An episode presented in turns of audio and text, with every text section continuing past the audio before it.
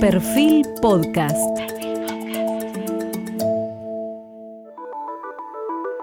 Periodismo puro. Jorge Fontevecchia en entrevista con el economista coreano Ha Yong Chang. Hoy estamos con uno de los economistas heterodoxos más destacados del mundo, probablemente uno de los más especializados en economía del desarrollo, se llama Ha Jong Chang. Es reconocido en el mundo por sus aportes teóricos y críticos a la economía política, cuyos postulados han tenido un gran impacto en la discusión económica global. Escribió una veintena de libros en los que desarrolló una crítica a la ortodoxia neoclásica de la economía, defendió la importancia del Estado en el desarrollo económico y la necesidad de políticas proteccionistas y de regulación financiera para una economía más justa y más equitativa. Ha nació en Seúl, Corea del Sur, en 1963. Se formó en la Universidad de Cambridge, donde trabajó hasta el año 2022, un año de grandes cambios, según él mismo cuenta en su web, porque ese año Dejó la Universidad de Cambridge después de 32 años de enseñanza y se mudó a la Universidad SOAS de Londres. Y ese mismo año publicó su nuevo libro para el mercado de masas, Economía Comestible, un economista hambriento explica el mundo después de una brecha de ocho años. Mientras estudiaba con Robert Rawson, un distinguido economista marxista británico, Ha elaboró una teoría sobre la política industrial y una vía media entre la planificación central y el libre mercado sin controles. Este trabajo llevó a la elaboración de una aproximación más amplia de la economía, la que Jan llama política económica institucionalista. Esta perspectiva ubica la historia económica y los factores sociopolíticos como el eje de la evolución de las prácticas económicas. Algunos de los libros que se han traducido al español de esa veintena que mencionábamos antes era Retirar la escalera, es un libro del año 2009, que fue del buen samaritano, Naciones ricas, políticas pobres del año 2008, 23 cosas que no te cuentan sobre el capitalismo del año 2010, economía para el 99% de la población en el 2015 en una entrevista usted afirmó, voy a leerle textualmente, que el Estado debe recular sobre todo en los países en desarrollo porque hay sectores estratégicos de los cuales el sector privado no quiere intervenir por el riesgo. En Argentina se debate entre las dos principales fuerzas políticas cuál es el rol y el tamaño que debe tener el Estado. Me gustaría su propia perspectiva sobre esta disyuntiva y cuál debe ser la relación, a su juicio, más sana entre el Estado y los empresarios.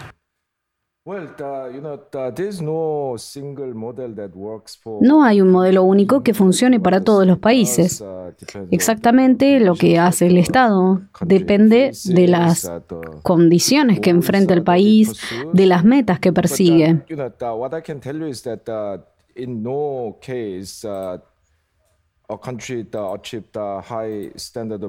Pero lo que puedo decir es que en ningún caso un país puede alcanzar un alto nivel de vida sin que el Estado juegue un papel activo. Ahora ese papel podría tomar muchas formas diferentes, así que vamos a tomar algunos ejemplos. En Corea del Sur, en los años 60, 70 y 80, durante el periodo del milagro económico, el gobierno tenía un plan de desarrollo económico de cinco años e intervino fuertemente en el desarrollo de la industria, asignando recursos según el plan nacional, era dueño de todos los bancos. Fue una intervención muy contundente. En el otro extremo podemos ver casos como Singapur, que busca el libre comercio dando la bienvenida a los inversores extranjeros. Pero la gente no se da cuenta de que también tuvo una intervención muy fuerte en otras áreas por ejemplo, Casi el 90% de la tierra en Singapur es propiedad del gobierno. Más del 80% de la vivienda es proporcionada por la Corporación de Vivienda de Propiedad del Gobierno y más del 20% del PBI es producido por empresas estatales. En los Estados Unidos la gente piensa que Silicon Valley existe porque el gobierno estadounidense tiene un enfoque menos justo. Mucha gente inteligente y hay mercado de capital de riesgo. Pero el gobierno de los Estados Unidos sentó las bases de Silicon Valley porque el ejército y el Pentágono desarrollaron todas las tecnologías fundamentales finales de la era de Internet, la computadora. Uh, la Marina de los Estados Unidos financió la investigación sobre semiconductores al principio. El programa espacial de los Estados Unidos desarrolla la pantalla táctil, etc. Entonces, diferentes gobiernos lo han hecho de manera distinta, pero todos desempeñaron papeles críticos. Así que creo que ese gran mito, que de alguna manera los países que lo han hecho bien lo hicieron bien solo porque su gobierno jugó un papel menor, no estoy diciendo que haya un modelo en particular que funcione para todos los países, pero creo que es una especie de fantasía pensar que se puede construir una economía próspera sin que el gobierno desempeñe un papel importante. Y en el caso específico de la Argentina, Creo que el principal problema de Argentina es la capacidad de exportar siguen teniendo estos problemas macroeconómicos porque no está generando suficientes exportaciones.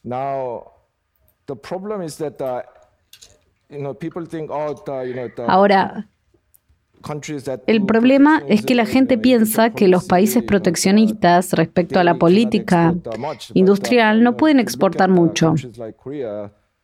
Pero si miras a países como Corea, el secreto del éxito estuvo en combinar protección y promoción de exportaciones. Entonces lo que haces es proteger inicialmente a las industrias jóvenes por un periodo, luego las empujas hacia el mercado de exportación para que puedan generar las divisas que necesitas para desarrollar la próxima generación de industria. El problema de Argentina es que no han hecho eso protegió algunas industrias al principio y luego mantiene ese tipo de fallas en empujar esas industrias al mercado de exportación. Todavía depende de la exportación de productos básicos. Quiero decir que no hay nada intrínsecamente malo con los productos básicos, pero han frenado el desarrollo tecnológico, están sujetos a las condiciones naturales. Sus países ahora están pasando por esta sequía lo cual salpica la salud de las exportaciones, como está pasando. Luego, los precios fluctúan mucho. Por lo tanto, debe crear una base de exportación más segura y me temo que eso requiere esa política industrial efectiva. No se pueden desarrollar nuevas generaciones de industrias sin que el gobierno brinde cierta protección y algunos subsidios. Pero lo que es más importante, proporciona insumos que las empresas no pueden proporcionar por sí mismas, infraestructura, marketing de exportación, investigación y desarrollo. Argentina gasta solo el 0,5% del PBI en investigación y desarrollo. Corea del Sur gasta el 4,6%, Suecia gasta el 3,5%. Ustedes saben que el problema de este país es que no ha podido levantar el sector productivo, como con el alto contenido tecnológico y la creciente demanda en el exterior.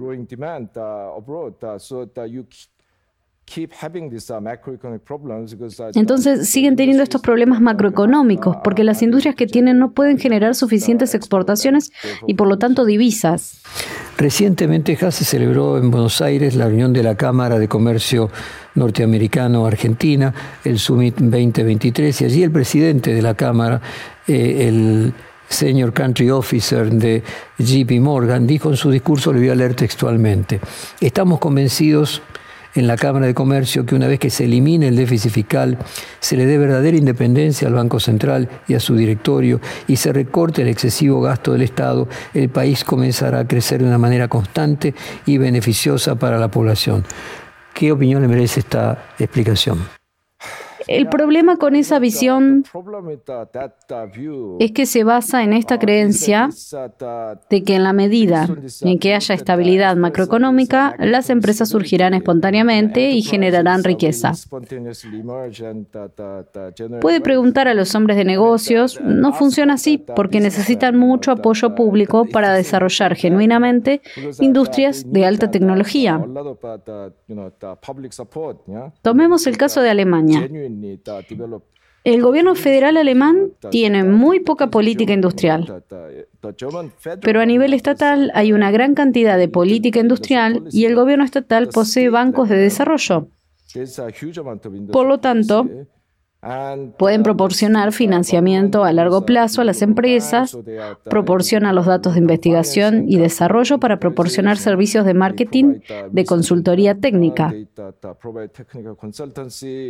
marketing services. Uh, this is why Germany is uh, full of this uh, Es por eso que Alemania está llena de estas medianas empresas conocidas como Mittelstand Enterprise, de las que nadie ha oído hablar.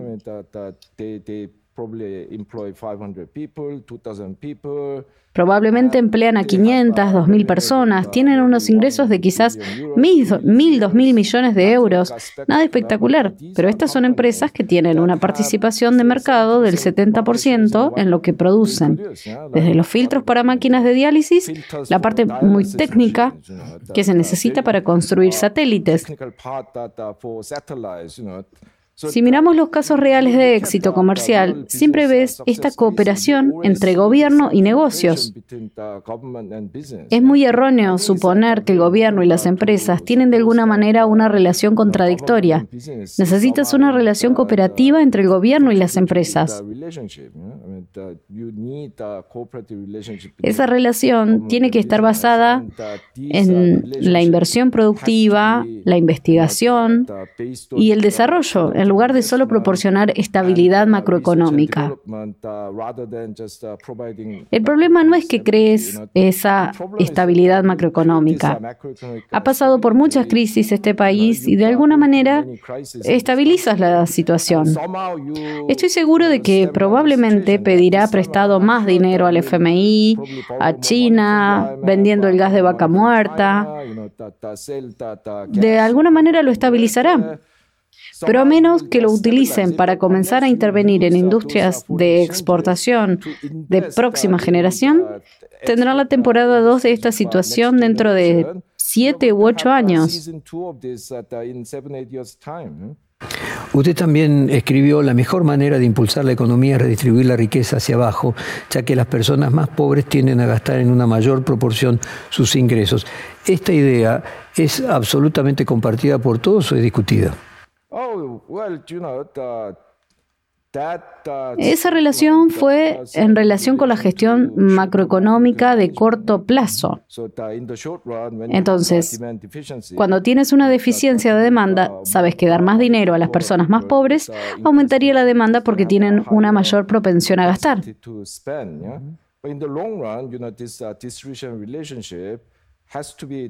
A largo plazo, esta relación de distribución tiene que estar basada en una relación productiva entre el capital y el trabajo. No soy una de esas personas que simplemente dicen redistribuye la riqueza y la economía funcionará bien. Tiene que ir a la inversión productiva. Pero en muchos países el problema es que el ingreso se distribuye de manera tan desigual que gran parte de nuestra población no tiene acceso adecuado a nutrición y educación. Y eso hace que se desperdicie una gran cantidad de recursos humanos potenciales. Necesitas apoyar a los trabajadores para que se vuelvan a capacitar. Una de las razones por las que países como Suecia o Finlandia, que tienen un estado de bienestar muy fuerte, en realidad crece más rápido que Estados Unidos, donde es muy fácil despedir trabajadores y redistribuir personas. En países con estado de bienestar tienes este sistema en el que los trabajadores pueden ser despedidos, pero luego se vuelven a capacitar y redistribuir. En los Estados Unidos los trabajadores resisten a las nuevas tecnologías hasta la muerte, porque ni siquiera pueden ir a un hospital porque es un país que no tiene seguro médico público. Esta visión que de alguna manera las políticas redistributivas y productivas pueden ir separadas son incluso peores que las antagónicas.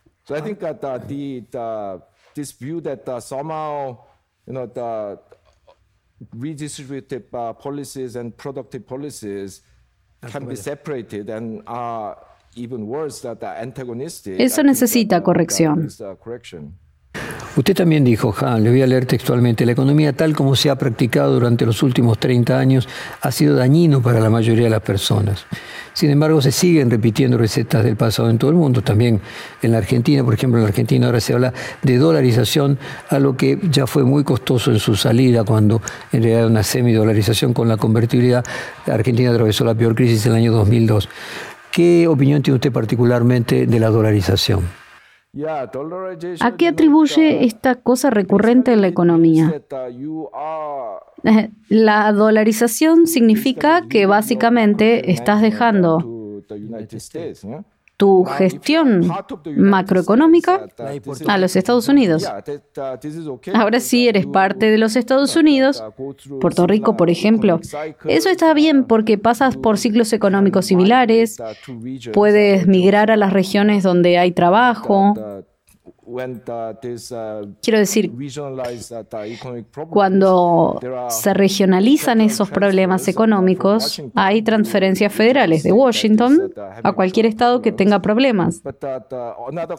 Pero ese otro país que dolariza no está habilitado para aprovechar estas ventajas. Entonces, si realmente quiere dolarizar la economía para solicitar ser un Estado de los Estados Unidos, puedes enviar personas a esos lugares donde hay trabajo, puedes obtener subsidios federales, pero dolarizar sin esas herramientas básicamente es como decir que no te importa cuál sea tu ciclo macroeconómico, simplemente harás lo que los estadounidenses quieran. Así que piénselo, cuando su economía esté experimentando inflación y necesites comenzar a reducir la oferta monetaria, pero en ese momento Estados Unidos podría estar teniendo una recesión y los estadounidenses comiencen a imprimir más dólares. Entonces tu inflación sería peor. Algunos analistas aseguran que sus libros deberían ser lectura obligatoria para la mayoría de los políticos eh, que están buscando soluciones para sus poblaciones. ¿Hay ignorancia por parte de los políticos de temas económicos? La economía en realidad es inseparable de la política. Toda actividad económica es en realidad economía política porque muchas de las decisiones económicas tienen dimensiones políticas. Incluso cosas como la inflación, básicamente es la puja por la distribución. So that it's uh, like a, say movie theater where one or two people entonces, es como una sala de cine donde una o dos personas deciden pararse para tener una mejor vista. Y porque esos muchachos están parados, tienen que pararse otros. Y todos se paran para tener la misma vista, pero están todos más incómodos. Ese es el tipo de situación en la que realmente necesitas una intervención política para resolver esa situación y realmente necesitas hacer que todos se sienten juntos. Incluso esa inflación que crees que es un fenómeno económico puro y tiene esa gravísima dimensión política. La inflación es básicamente una forma muy perezosa de resolver estas luchas distributivas. Hay quienes creen que el mercado es libre genuinamente. No. Todos los mercados aplican regulaciones. Todos los mercados tienen restricciones sobre quién puede participar. Por ejemplo, los niños no pueden participar en el mercado laboral. Todos los mercados tienen restricciones sobre lo que puedes comprar y vender. En el siglo XIX, en muchos países podías comprar y vender personas como esclavos. En estos días eso está prohibido.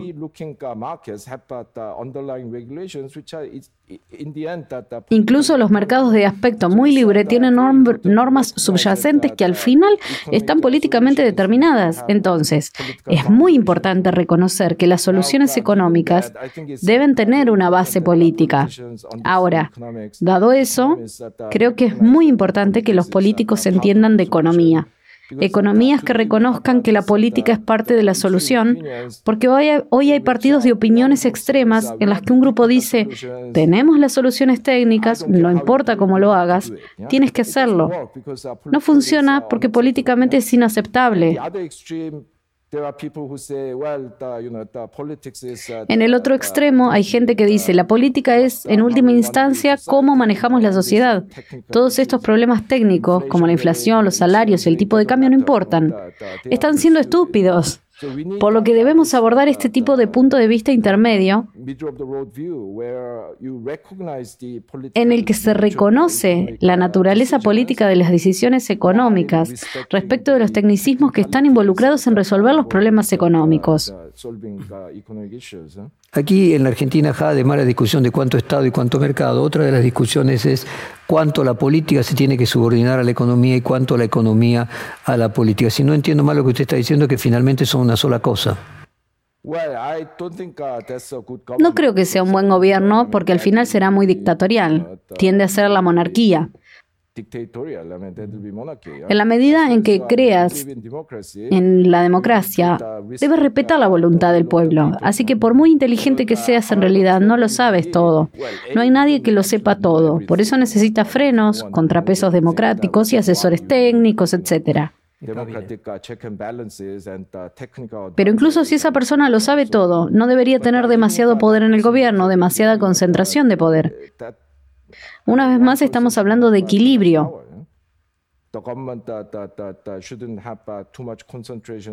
Una cosa es decir que la política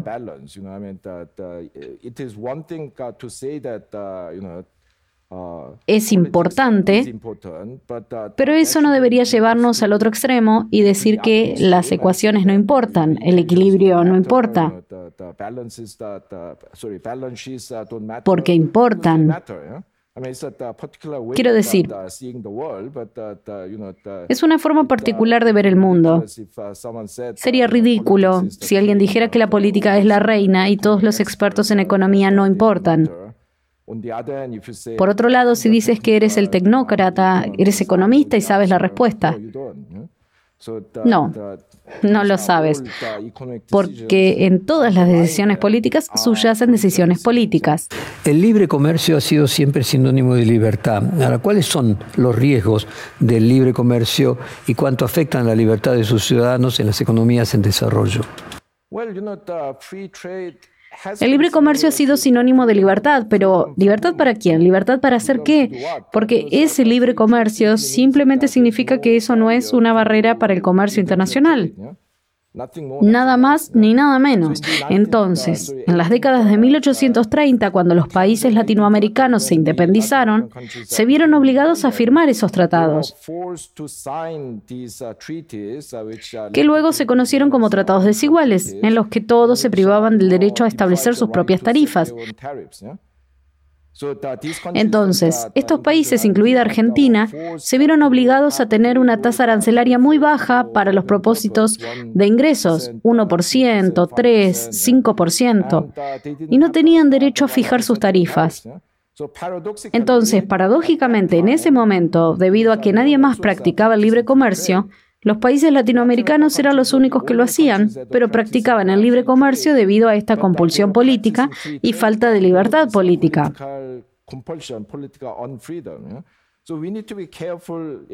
Por lo tanto, debemos tener cuidado al decir de qué libertad estamos hablando cuando decimos libre comercio.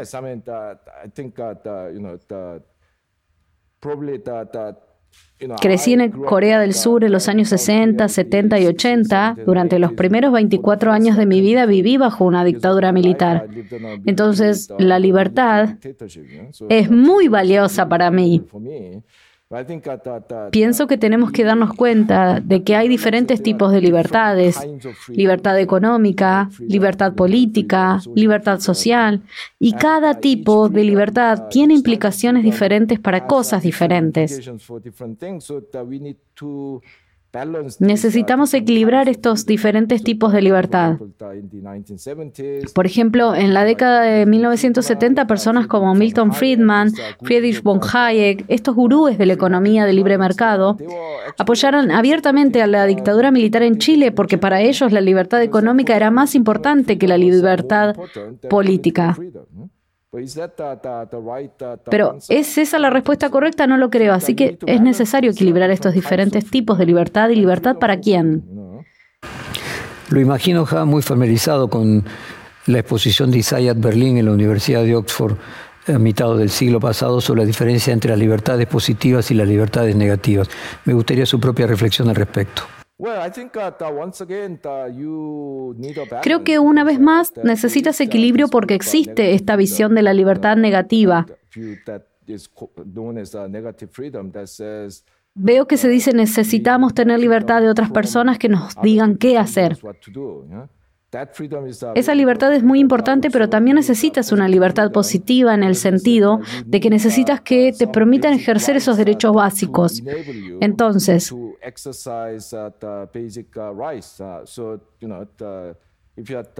Si te estás enfocando puramente en la libertad negativa, ningún gobierno podría grabar a las personas para tener educación pública porque se vería como una restricción a la libertad. Pero el sistema de educación pública le da a la gente más libertad para hacer mejores cosas, porque cuando se educan pueden pensar de manera más amplia, tienen más habilidades,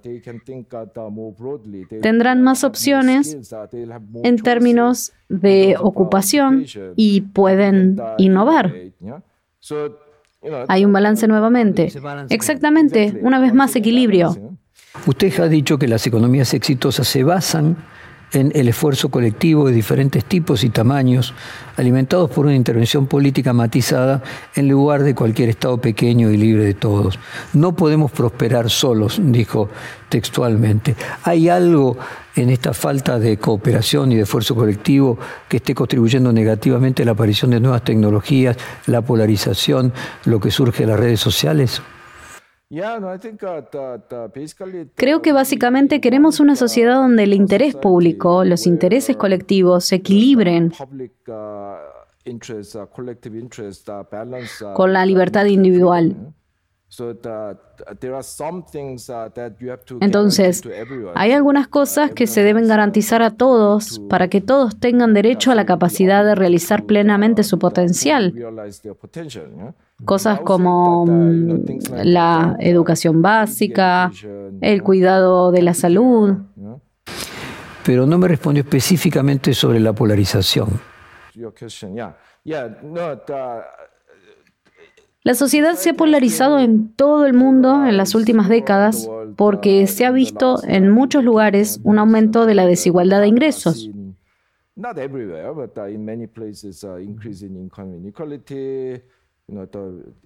El efecto de las redes sociales que crea este fenómeno donde solo hablas con personas que comparten tus opiniones y todo eso realmente dificulta la creación de un concepto que se necesita si vas a tener un proyecto colectivo.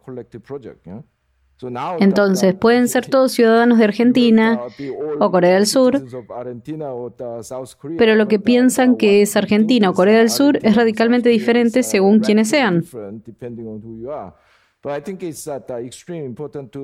Pero creo que es extremadamente importante crear este entendimiento común de quiénes somos, hacia dónde se dirigen nuestras sociedades y cuáles son las cosas básicas en las que estamos de acuerdo.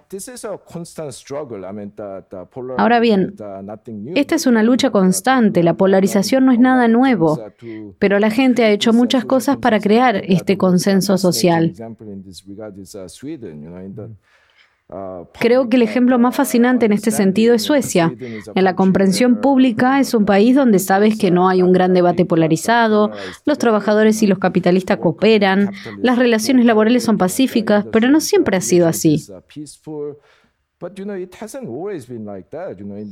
En la década de 1920, Suecia tenía las peores relaciones laborales del mundo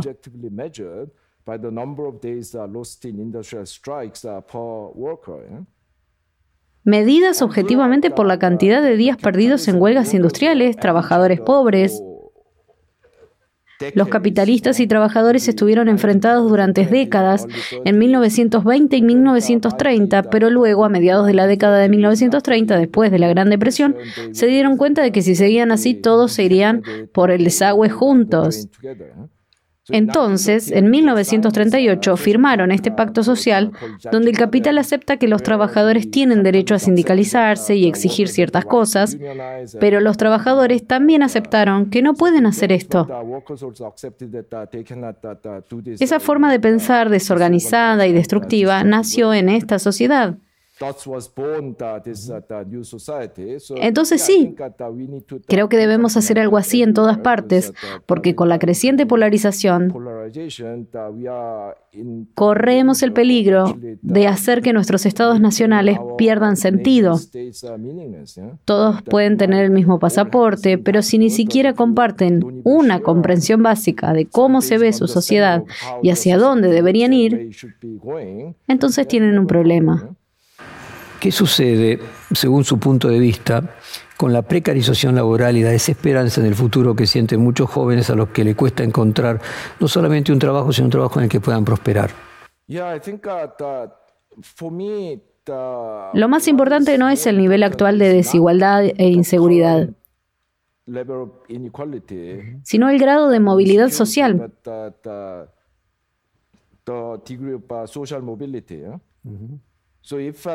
Incluso en una sociedad muy pobre, puedes tener una economía muy dinámica. Si la gente cree que si trabajas duro e inviertes en tus habilidades estarás mejor, y de hecho, Europa en los años 50 y 60, Corea del Sur, Taiwán en los años 70 y 80. Por eso tuviste una economía tan dinámica a pesar de todo tipo de dificultades. Corea en los años 60, 70 era uno de los países más pobres del mundo. Pero en el caso de Corea, después de una guerra que había destruido todo. No fue simplemente por la guerra, pero Corea siempre fue un país muy pobre. Luego sí, se volvió incluso más para nosotros debido a la guerra. Pero como la guerra de Corea fue de 1952 a 1953, pero hasta 1962, los ingresos de Corea, de Corea eran apenas 100 dólares. El ingreso de Argentina en el mismo año fue de 1.100 dólares, 11 veces más rico que Corea. Eh, usted mencionó el caso de Suecia, donde se pusieron de acuerdo después de muchos años de pelea y de decadencia. El caso de Corea, mencionábamos recién, que creció mucho y cambió esencialmente después de haber quedado destruido. Muchas veces es necesario llegar al fondo para poder producir un cambio, ese acuerdo, ese pacto social. Se lo pregunto de la perspectiva argentina, porque los argentinos sentimos de que estamos llegando al fondo y a veces nos queremos ilusionar que eso mismo es cerca del comienzo de la nueva era. Sí, creo que a veces necesitas una crisis para que la gente se dé cuenta de eso, que necesitan cambiar su forma de ser. Argentina ha tenido suficientes crisis como para luchar contra grandes cambios en la forma en que funciona el país. Desafortunadamente no, no ha sucedido.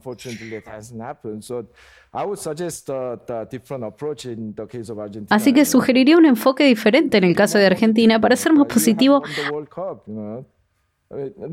han ganado la Copa del Mundo, no es un asunto trivial, siempre han tenido buenos jugadores. ¿Cómo es que ganaste esta vez? No sé mucho sobre el equipo argentino, pero pienso que el entrenador debió haber hecho algo bien. Los jugadores deben haber cambiado la forma en que jugaban, porque han pasado algunas décadas desde que ganaron la última Copa del Mundo.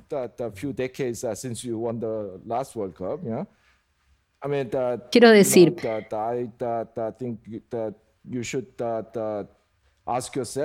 ¿Cómo es que este país, que tiene un nivel de educación tan alto, que científicos e ingenieros capaces no están produciendo productos de alta tecnología, creo que debería ser motivo de vergüenza nacional que esta empresa de ropa de alta tecnología llamada Patagonia esté dirigida por un estadounidense? ¿Por qué no pueden hacerlo ustedes? Usted ya dice, le voy a leer textualmente nuevamente, necesitamos incluso entender la economía no solo desde un punto de vista económico, también desde un punto de vista político, social y psicológico. ¿Qué aspectos de lo psicológico influyen en la economía? Y se lo pregunto en un país que tiene la mayor, fundamentalmente la ciudad de Buenos Aires, de psicoanalistas per cápita del mundo. No sé mucho sobre psicoanálisis, pero creo que es una dimensión de esta sociedad que puede describir de manera psicológica. Porque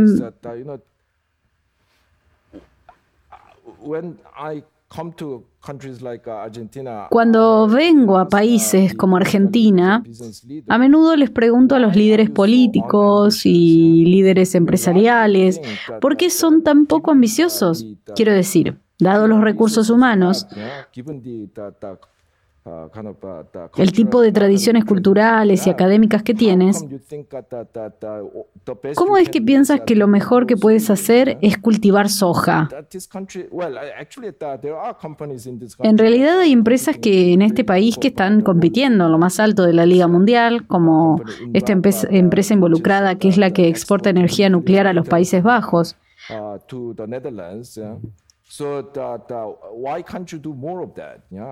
Entonces,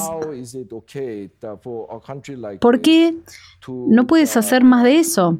¿Cómo está bien que un país como este siga siendo nuestro productor de materias primas esenciales? Creo que debe haber algo en la psiqui nacional que te hace pensar que no puede ser mejor.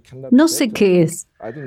No sé lo suficiente sobre la historia de este país, pero creo que realmente deben hacerse esa pregunta. Si usted tuviera que elegir un país ideal como modelo económico, ¿cuál elegiría? Me resulta difícil elegir exactamente uno porque no sé lo suficiente sobre ellos, pero en términos generales elegiría los países escandinavos porque han sido capaces de combinar prosperidad, innovación y equidad social de una manera inusual. Entonces, sabes que la gente de izquierda solo piensa en la naturaleza redistributiva del estado de bienestar y la alta desigualdad. Pero eso no es de lo que se trata la historia. La otra historia es una economía abierta extremadamente dinámica. Suecia tiene más que las llamadas empresas unicornio, ese tipo de empresas de nueva, de nueva creación que tienen mucho más de mil millones de dólares en volumen de negocio. Suecia tiene más empresas unicornio que los Estados Unidos. Es una economía altamente dinámica e innovadora. Lo mismo en Dinamarca, en Finlandia, en Noruega. Las personas de derecha solo piensan en abrir el comercio y demás, pero no se dan cuenta de que abren el comercio y la innovación, no se dan cuenta de que esto tiene que ser posible al tener este productivo estado de bienestar. Que no se trata solo de repartir dinero, sino de volver a capacitar a los trabajadores, invertir en los niños. Ahora, cuando usted menciona los países escandinavos, todos ellos tienen pequeños territorios y pequeña población. ¿Es más fácil producir igualdad y desarrollo en un país más pequeño? No necesariamente, porque uh, hay muchos países pequeños que lo están haciendo muy mal. Hay países más grandes que lo están haciendo bastante bien.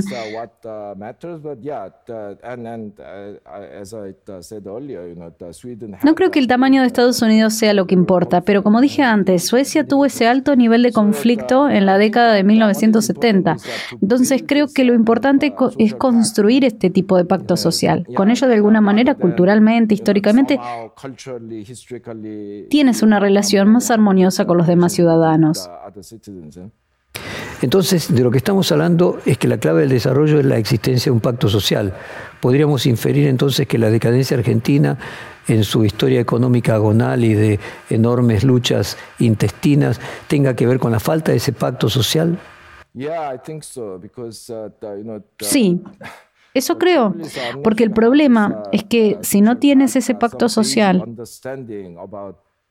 un entendimiento básico sobre lo que es tu país, hacia dónde va, hacia dónde debes ir.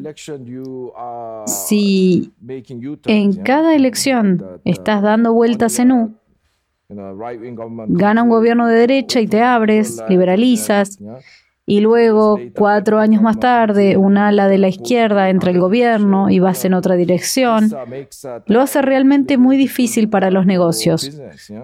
Porque cuando miras las encuestas, los hombres de negocios lo que más valoran es la estabilidad de la política, sean realmente una extrema derecha o una extrema izquierda. Quiero decir, están felices de adaptarse a las diferentes políticas, pero lo que no les gusta es la inestabilidad de las políticas que cambian cada pocos años. ¿Cree que debería reformarse el capitalismo y de qué manera sería posible si es una oportunidad en este contexto global de crisis geopolítica?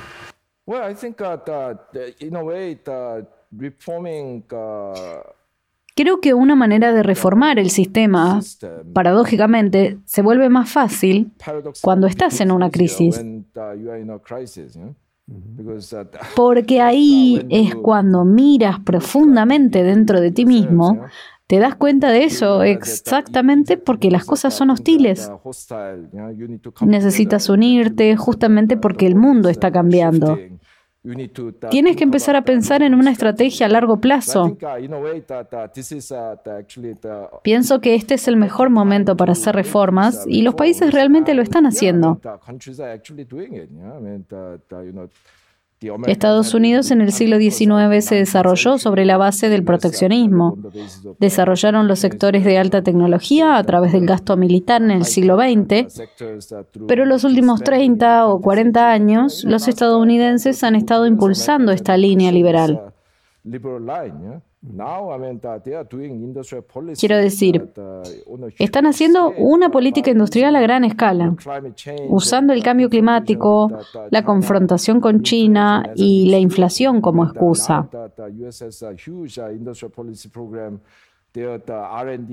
Ahora que Estados Unidos tiene un gran programa de política industrial, su inversión en ID está aumentando.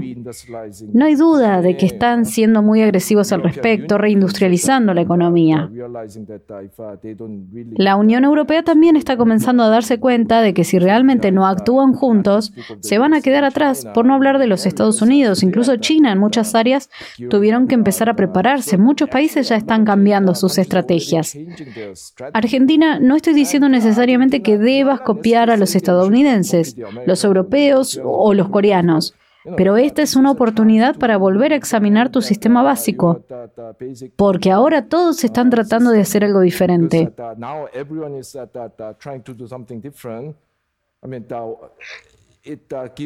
Quiero decir que te da una excusa para volver a examinar lo que has estado haciendo y pensar en el futuro de una manera diferente. Porque si todo el mundo está siendo agresivo con la política industrial, no puedes simplemente sentarte y decir, bueno, eh, esto es lo que el libro de texto dice que debo hacer. Porque cuando otras personas lo hagan, estas cosas se van a quedar aún más rezagadas. ¿Cuál es su postura frente a la extrema financiarización de la economía, Ja? Financiarización, no me malinterpreten, soy un gran creyente en, las finanzas modernas.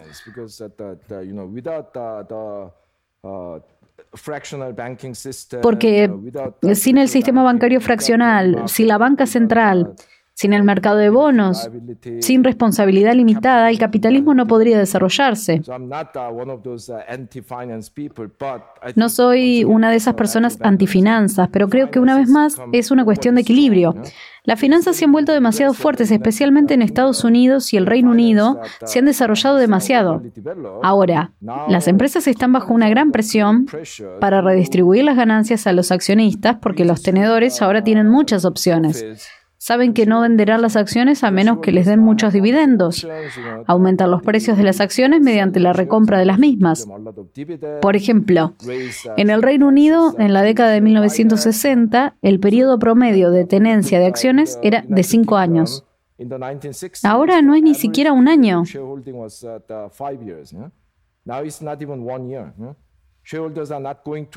Los, los, accionistas no te van a esperar ni un año antes de que les des el dinero.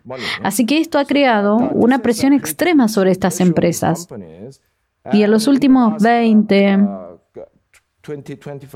25 años, estas empresas han redistribuido del 90 al 95% de sus ganancias a los accionistas y por lo tanto no tienen dinero para invertir.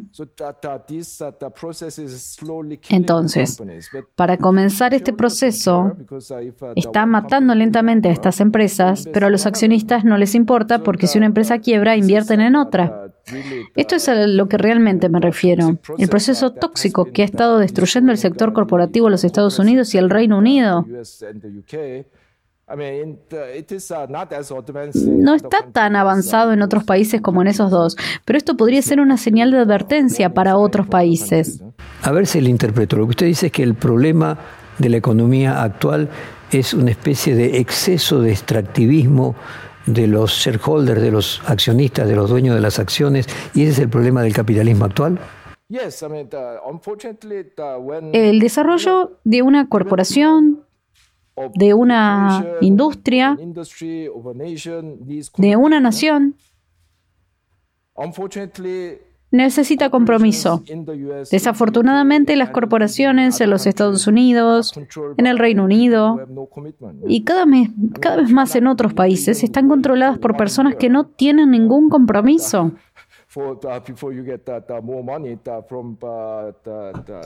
Si no estás dispuesto a esperar ni siquiera un año antes de obtener más dinero a través de dividendos, ¿puedes realmente llamarte propietario de esa empresa? Porque técnicamente los accionistas son los dueños de esta empresa. Así que creo, una vez más, no tienes esta libertad de entrada y salida que como accionista a través de la responsabilidad limitada en sí misma es algo bueno. No digo que eso esté mal, pero no puede ser gratuito. De modo que si básicamente hace que sea imposible tener un grupo de personas comprometidas con sus proyectos a largo plazo, entonces no tiene futuro. Usted escribió, le voy a leer textualmente, el capitalismo chino, el capitalismo ruso, el capitalismo indio, el capitalismo estadounidense son rivales geopolíticos tanto como formas diferentes de organizar el mercado y se amenazan entre sí en una serie de contextos. ¿Cómo imagina que esos diferentes mercados, diferentes formas de convivir el capitalismo podrían producir alguna evolución positiva para un capitalismo más sano?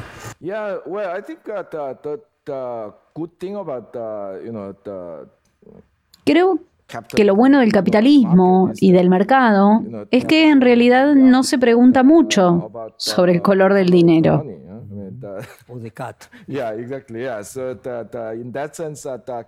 En ese sentido, el capitalismo es un sistema muy pragmático más que ideológico. Desafortunadamente, el sistema se daña por ideólogos de corto plazo. Eso es lo triste. Pero estas diferentes formas de capitalismo a corto plazo coexistirán porque los estadounidenses no preguntan cómo los chinos están ganando dinero mientras entreguen productos de calidad suficiente. Los chinos no se preguntan cómo ganan dinero los estadounidenses si hacen lo mismo por ellos. Entonces, a corto plazo, creo que esta confrontación es otro problema. Pero en el largo plazo, diferentes sistemas intentarán imponerse y probablemente algunos sistemas ganarán a otros. No sé lo suficiente sobre geopolítica para decir cómo afectará eso a la competencia entre las diferentes formas de capitalismo, pero puramente en términos económicos, esto es lo que va a suceder. En esta misma serie de entrevistas eh, me tocó preguntarle a Fukuyama sobre el fin de la historia con el capitalismo. Él dice que hizo lo mismo que hizo Marx, leyendo a Hegel con la idea del espíritu de la historia y que Marx consideró que el fin era la dictadura del proletariado y él simplemente consideró que el fin era el capitalismo, pero que el modelo de análisis dialéctico era el mismo. ¿Qué opina usted si finalmente el capitalismo es la última estación en la discusión del sistema económico? Sí, pero creo que Fukuyama dijo que fue demasiado lejos cuando habló sobre el fin de la historia, pero creo que tiene razón. La historia no tiene un destino, no tiene un objetivo final en la forma en que Hegel y Marx pensaron que tenía. Hay que tener una mente más abierta al respecto. Por otro lado, es cierto que en el proceso tratamos de no ser demasiado competitivos. Pero es un proceso competitivo para que los países con diferentes tipos de sistemas económicos, diferentes tipos de capitalismo, eventualmente comiencen a tratar de empujar a otros hacia afuera. ¿Cree que el poder occidental está disminuyendo y la energía económica se está trasladando a países emergentes, mientras que en Occidente las economías estancas y los políticos siguen enalteciendo el libre mercado? En 2002 escribí un libro llamado Kicking on the Leader, Pateando la escalera, en el que argumenté que los países ricos han desarrollado sus economías usando proteccionismo, subsidios gubernamentales, regulaciones de inversión extranjera directa y leyes de propiedad intelectual muy laxas, ese tipo de cosas. very uh, lax uh, intellectual property laws and uh, Cosas que les dicen a los países en desarrollo de hoy que no usen esas herramientas. Así que tomé prestada la expresión del economista alemán del siglo XIX, Friedrich List, y dije que es como si alguien subiera la escalera para llegar a la cima y luego patear la escalera para que otras personas no puedan seguirla. Entonces sí, los países ricos están promoviendo un mercado libre que se hace básicamente porque les interesa hacer que otras personas abran sus fronteras. Pero cuando no funciona para ellos, hacen todo tipo de cosas. Eso, eso hicieron para abandonar muy fácilmente el capitalismo de libre mercado. Sabes, ahora que los estadounidenses están preocupados de que los chinos se pongan al día, que de repente comienzan a usar una gran cantidad de políticas industriales, muchas de ellas violando las reglas de la OMC. ¿Les importa? No, porque les ayuda.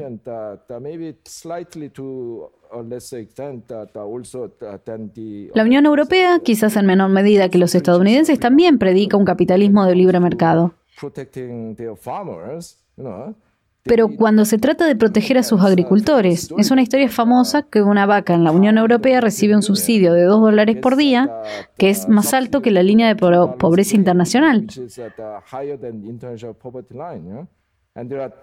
Hay cientos de millones de personas que viven por debajo del umbral internacional de pobreza. Desafortunadamente estos países promueven el libre mercado y el libre comercio cuando les conviene, pero cuando no les conviene, no siguen sus propios consejos. Un tema no muchas veces hablado en economía es la demografía. Me, gustaría entender cómo afectó a su país, a Corea del Sur, la industrialización del crecimiento económico y la mínima tasa de natalidad. También hay planteos de que China podría en los próximos 50 años bajar de 1.200, 1.300 millones de habitantes a solo 800 y al mismo tiempo la India subir de 1.300 a 1.500. ¿Cómo afecta entonces la demografía a la economía? Corea del Sur tiene un problema terrible con el envejecimiento de la población porque ahora tenemos literalmente la tasa de natalidad más baja del mundo. Me refiero a 0,78 nacimientos por mujer en la edad productiva.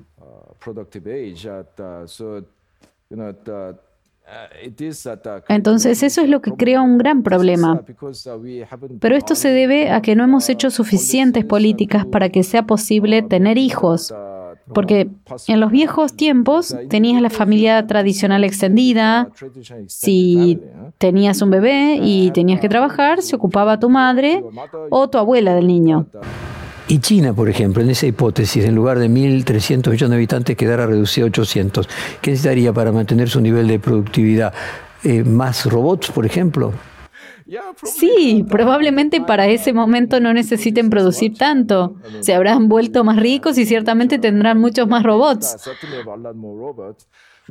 Lo que quiero señalar es que estas cosas se pueden cambiar significativamente a través de políticas apropiadas o asistencia social, cuidado de niños, porque a pesar de ser mucho más rico, que Corea, de tener muchas más mujeres participando en el mercado laboral, las tasas de natalidad en países como Alemania y Suecia son el doble que las de Corea. Su tasa de natalidad de alrededor de 1,7 es más del doble que la de Corea. Entonces, es posible influir en estas cosas.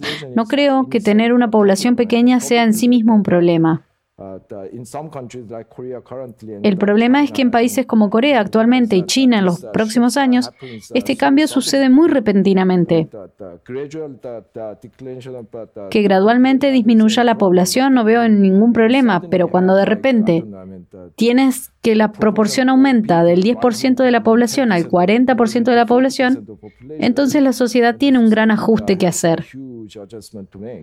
Vamos a entrar en el capítulo de literatura, gastronomía y economía. Usted cuenta en su web que por alguna razón ha leído más autores latinoamericanos que de cualquier otro lugar del mundo. El libro al que regresa con mayor frecuencia no es un texto económico, sino Cien años de soledad de Gabriel García Márquez. ¿Qué encuentra particularmente ilustrativo sobre la economía en estos textos de ficción latinoamericana?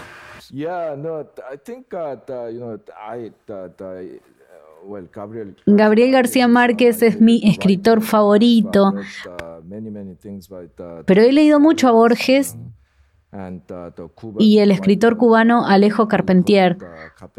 Realmente amo la literatura latinoamericana, pero creo que la atracción de esta literatura para mí es que realmente me muestra un mundo completamente diferente la forma en que está estructurada la sociedad, la forma en que ha evolucionado la historia, son tan diferentes. ¿Podríamos decir que el realismo mágico latinoamericano es lo opuesto a Corea? Bueno, geográficamente Argentina es lo opuesto a Corea. Solo en eso, porque hay muchas cosas en común sobre la naturaleza humana, las relaciones y el conflicto social. Pero es una sociedad muy diferente. Cuando leo sobre esa sociedad latinoamericana, realmente se me abren los ojos, puedo ver eso. En Corea, en contexto, eso que pensé que era universal, en realidad no lo es, porque no sucede en América Latina o algo que pensé que era muy exclusivo de Corea, ocurre también aquí. García Márquez, Jorge Luis Borges, me hacen tener un poco de perspectiva. En su último libro, Economía Comestible, usted ve la teoría económica como un buffet en lugar de un menú fijo.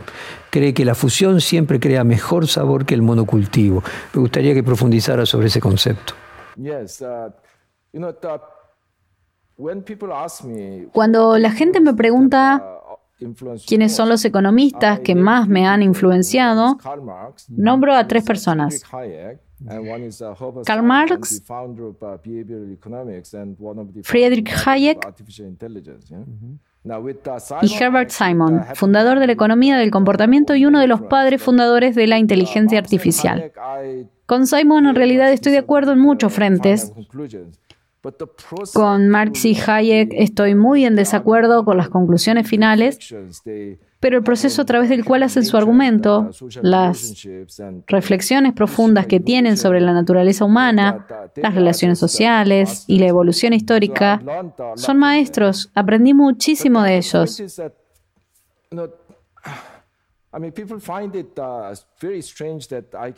Pero el punto es que a la gente le resulta muy extraño que me pueda gustar Marx y Hayek a la vez. Pero para mí toda la teoría económica se desarrolla en diferentes contextos históricos para explicar diferentes cosas y tienen diferentes posiciones sobre la naturaleza humana. Tienen puntos de vista diferentes sobre cómo evolucionan las tecnologías diferentes fundamentos éticos, por lo que todos son buenos para explicar algunas cosas, pero muy malos para explicar otras cosas.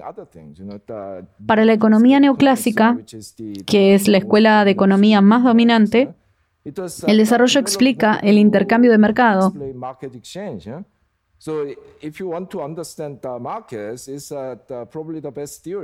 Así que si quieres entender los mercados es probablemente la mejor teoría, pero no está interesada en la producción. Hay muy poco en la economía neoclásica que trata sobre la producción. Si quieres estudiar el desarrollo productivo, tienes que estudiar a personas como Joseph Schumpeter y sus teorías de la innovación el estructuralista latinoamericano Raúl Prebisch, que trató de combinar la comprensión de la macroeconomía y la economía productiva, el desarrollo económico. Esto no quiere decir que la economía neoclásica sea necesariamente mejor o peor, solo que diferentes problemas requieren diferentes teorías. Dependiendo de qué temas te interesen, aprenderás diferentes teorías. Tendrás que combinar diferentes teorías para tener una comprensión integral del mundo porque cada teoría es muy buena para explicar esta parte de la economía.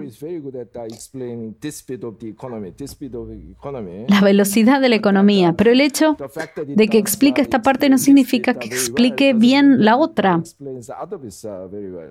Entonces, si quieres entender la economía financiera, necesitas leer a Keynes. Si deseas comprender el comportamiento humano, debes leer a Herbert Simon. Mi opinión es que este enfoque pluralista de la economía es necesario porque el mundo es complejo, cada teoría tiene sus limitaciones y queremos tener una comprensión más integral del mundo. Usted mencionó entre los eh, economistas el tema de la inteligencia artificial y me gustaría su especial opinión sobre el chat GPT, si cree que puede ser una amenaza para la creación de eh, futuros empleos. Creo que la gente se preocupa por el impacto de la inteligencia artificial en los trabajos.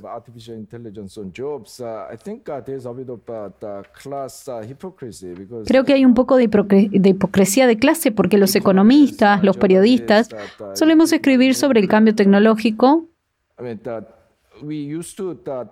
y decir que la historia del capitalismo es la historia de la automatización.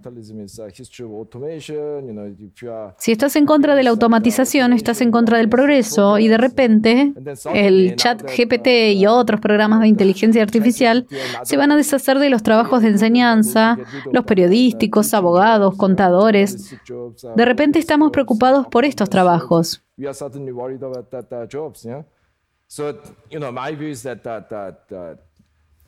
Mi opinión es que la historia del capitalismo, al menos en los últimos 250 años, hemos automatizado tantas cosas, destruido miles de millones de puestos de trabajo, pero hemos creado otros miles de millones de puestos de trabajo. Así que no creo que exista la posibilidad de que de alguna manera esta vez se destruyan todos los trabajos. No estoy tan preocupado por eso. Pero hay dos cosas. Una es incluso si hay suficientes trabajos en general, todavía significa que algunas personas van a perder sus trabajos. Y va a ser difícil, así que necesitamos comenzar un buen programa de capacitación, de reentrenamiento, de reeducación para lidiar con esto. Pero en segundo lugar, lo que me preocupa en relación con la inteligencia artificial es que básicamente estamos construyendo este sistema que se basa en los prejuicios y sesgos de los hombres estadounidenses blancos. No estoy seguro de que queramos implementar eso en todo el mundo. Necesitamos discutir los contenidos y la ética de estas inteligencias artificiales. La inteligencia artificial en sí no es una cosa mala. Creo que deberíamos abrazarla. los recursos naturales son una nueva etapa del control del capitalismo y en este sentido América Latina está con una posición muy, muy beneficiosa, el Amazonas por un lado, el triángulo del litio, las reservas del shale gas en Vaca Muerta, el hidrógeno verde de la Patagonia.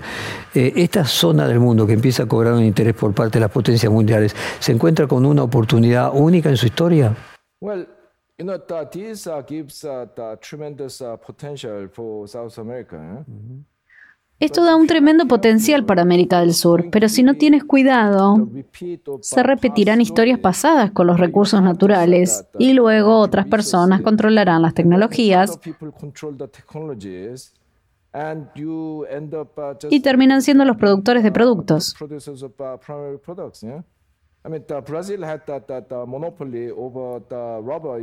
Brasil tenía ese monopolio sobre el caucho al principio, cuando los británicos lo robaron y se lo llevaron a Malasia.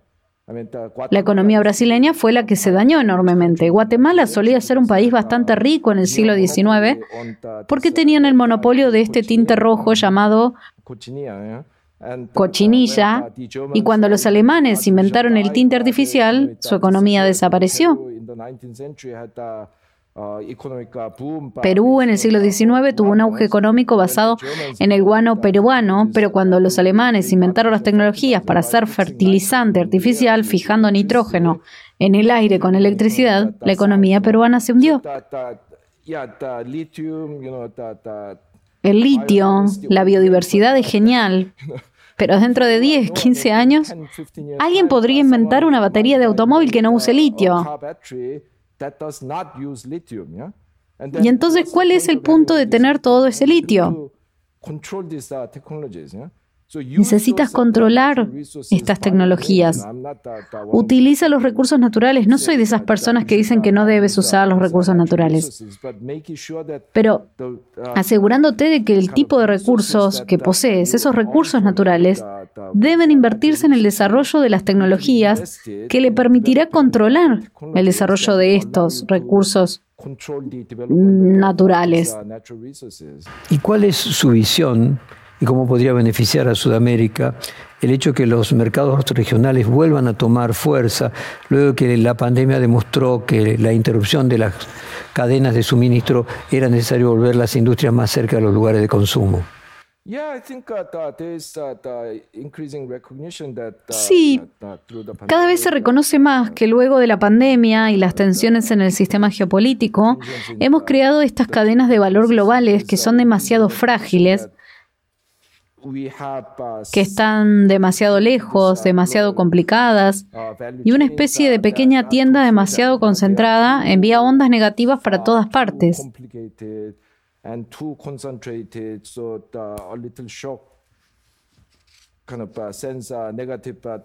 Así que creo que existe ese reconocimiento de que necesitamos hacerlo más sólido, creando más cadenas de valor regionales en lugar de cadenas de valor globales trayendo de vuelta algunas de las producciones que se han subcontratado a China y así, pero esto va a llevar mucho tiempo. Esta red de suministro global se ha construido durante los últimos 40 años entonces, incluso si realmente haces un esfuerzo, si quieres cambiarlo sustancialmente, tomaría 10, 20 años. Así que creo que no deberíamos entusiasmarnos demasiado con esta nueva necesidad y nuevas oportunidades.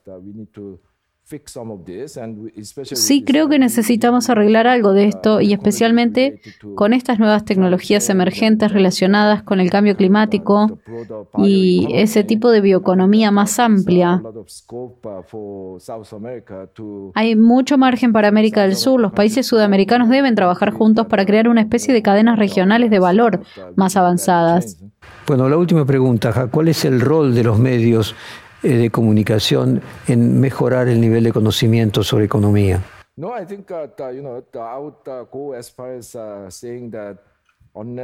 No iría tan lejos como para decir que todos los ciudadanos deben entender al menos algo de economía. La democracia no tendría sentido porque en el capitalismo, especialmente en el más orientado al mercado, esta versión del capitalismo en la que vivimos cada decisión está ligada a la economía. Entonces, si se, trata de la preservación del patrimonio cultural, de enseñar idiomas antiguos en las universidades, ¿Cuáles son tus formas que te obligan a justificar lo que estás haciendo en términos del valor monetario que crea? En Gran Bretaña he conocido a muchas personas que intentaron defender la monarquía argumentando que genera ingresos turísticos. Soy antimonárquico. Eso me encantaría pensar que aceptaré la monarquía porque al menos eso genera ingresos turísticos. Pero si crees en la monarquía, ¿cómo puedes justificarla en esos términos monetarios? En ese sentido, es muy importante para todos los ciudadanos entender la economía.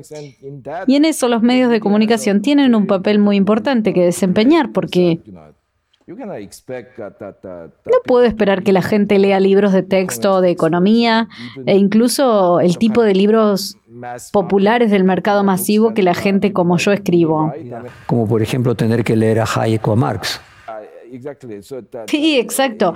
Así que es demasiado pedirle a la gente que lea estas cosas. Los medios tienen que presentar esta información sobre la economía y las teorías económicas básicas de una manera accesible. De lo contrario, ¿dónde va a aprender economía la gente? Ja Chak, muchísimas gracias por esta hora profunda y didáctica clase de economía. Perfil Podcast.